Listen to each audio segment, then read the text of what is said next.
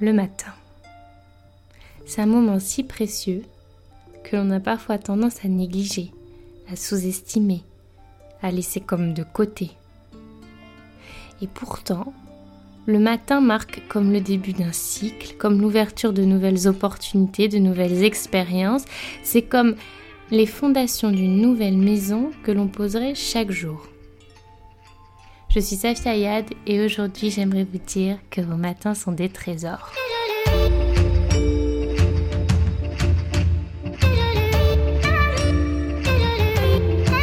Pendant longtemps, j'étais ce que l'on appelle vulgairement une marmotte. La première à aller dormir, la dernière à se réveiller. Mes matins libres ressemblaient à des enchaînements de demi-tours dans mon lit, des yeux qui captent la lumière et qui finalement repartent, des heures à rallonge au fond de mes draps. Quand nous n'avons pas spécialement d'obligation, pourquoi aller contre ses propres envies? Puis j'ai commencé à travailler, à devoir me lever tôt même les week-ends, à avoir plein de projets en tête, plein de projets sur le feu. Et je suis alors devenue celle qui ne s'attardait plus tellement aux soirées entre amis, celle qui mettait son réveil le dimanche matin. Et vous savez quoi? J'ai appris à aimer ça. Ce qui avant était comme un désamour est progressivement devenu une habitude et un plaisir.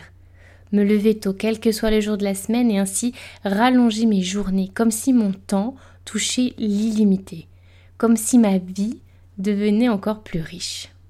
Alors oui, il y a des jours où je suis épuisée, il y a des jours où mon corps de femme ne répond pas aussi bien, alors je le respecte, j'écoute ses messages. Mais le reste du temps, voilà ce à quoi ressemble ma matinée. 6 heures. Je me lève. Je me lève parce que mon fils réclame son biberon.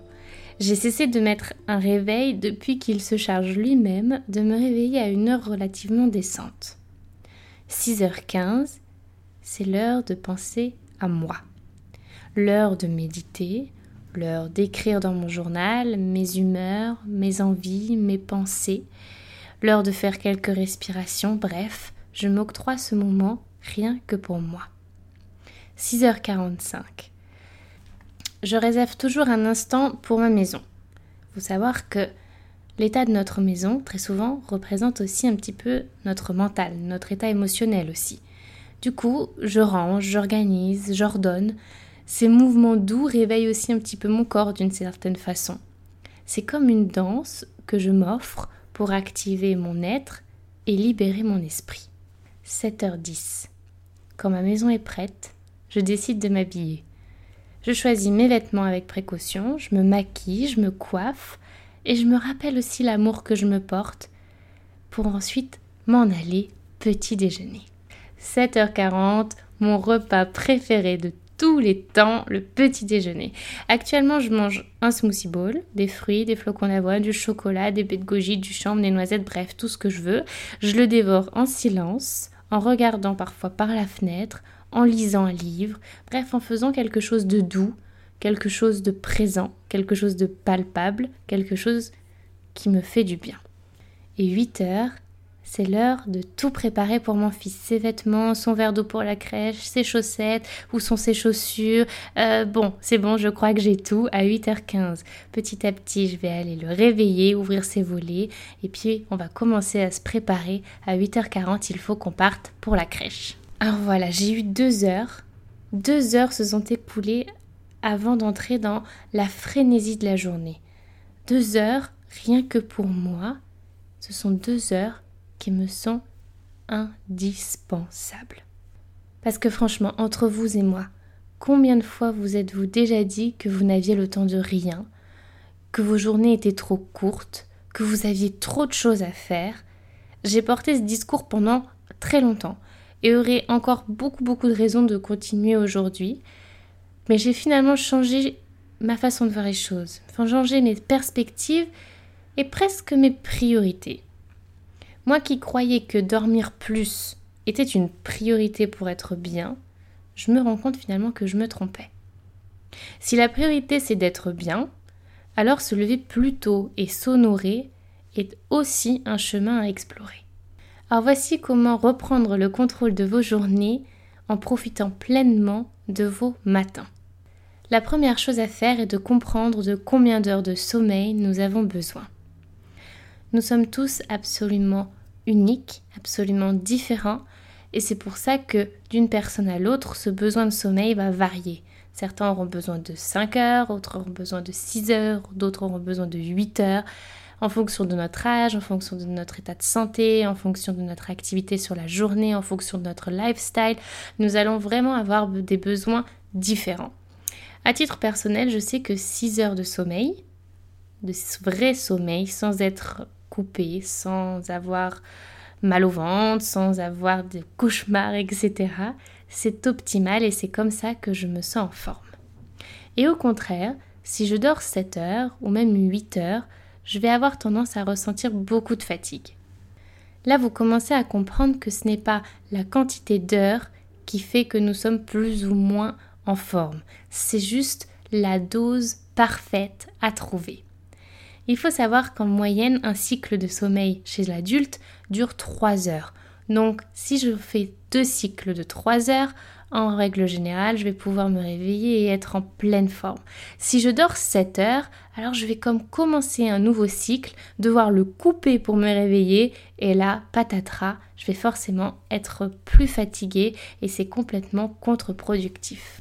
Mais tout ça, ce sont des moyennes. Je vous invite à expérimenter, à tester, à voir ce qui est bon pour vous. Essayez de dormir 6 heures, essayez de dormir 8 heures, essayez de dormir 7 heures, essayez de vous coucher à 22 heures, à 23 heures et juste tester. Vous allez trouver votre propre équilibre. La deuxième chose, c'est de limiter les écrans autour du sommeil. Que ce soit avant de dormir ou au réveil, les écrans nous surstimulent inutilement. Alors lisez, écrivez, parlez, faites l'amour, mais chassez vos téléphones de vos chambres, mettez-les même au mode avion le plus tôt possible dans la soirée et juste profitez de cet espace d'intimité sacré, loin de toutes les ondes et loin de toute cette stimulation. D'un point de vue purement physique, il faut savoir que la lumière des téléphones a cette action sur notre cerveau de lui faire croire que c'est la journée et de le mettre du coup en mode on.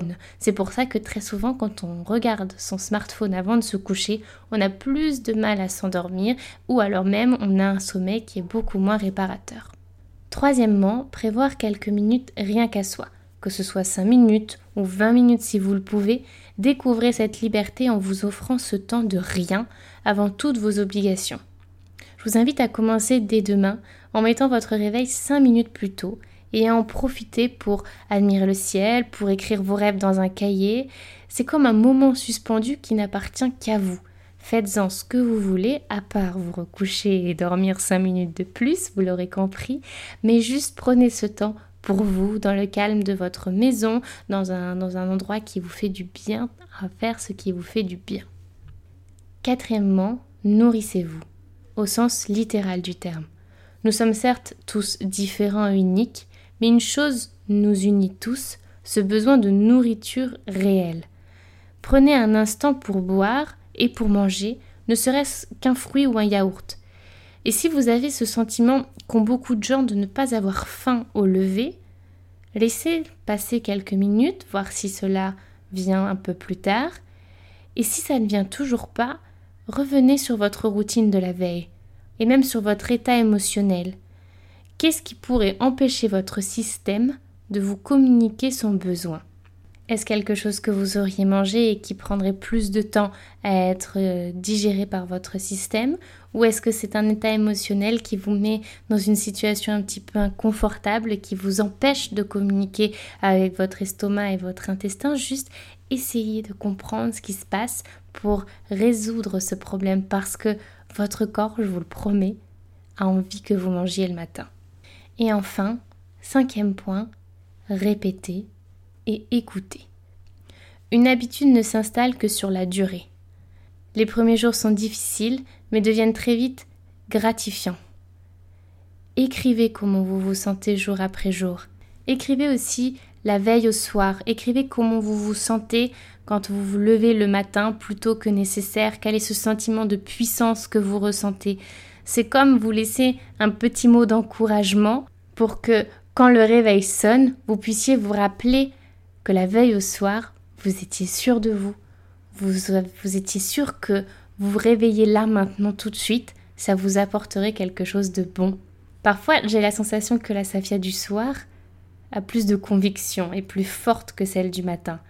Elle a aussi moins peur. Alors je me laisse ces messages d'encouragement, ces petits rappels, et ça m'aide énormément. Et encore une fois, rien n'est figé.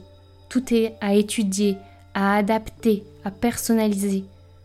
Ce matin, par exemple, je me suis levée à 7h45 parce que mon corps de femme est actuellement en train de travailler sur d'autres sujets et n'est pas disponible comme à son habitude. C'est ainsi, je l'accepte et je me rappellerai ce soir combien je serai satisfaite demain de pouvoir retourner à ma si belle routine. Je vous souhaite une merveilleuse routine du matin.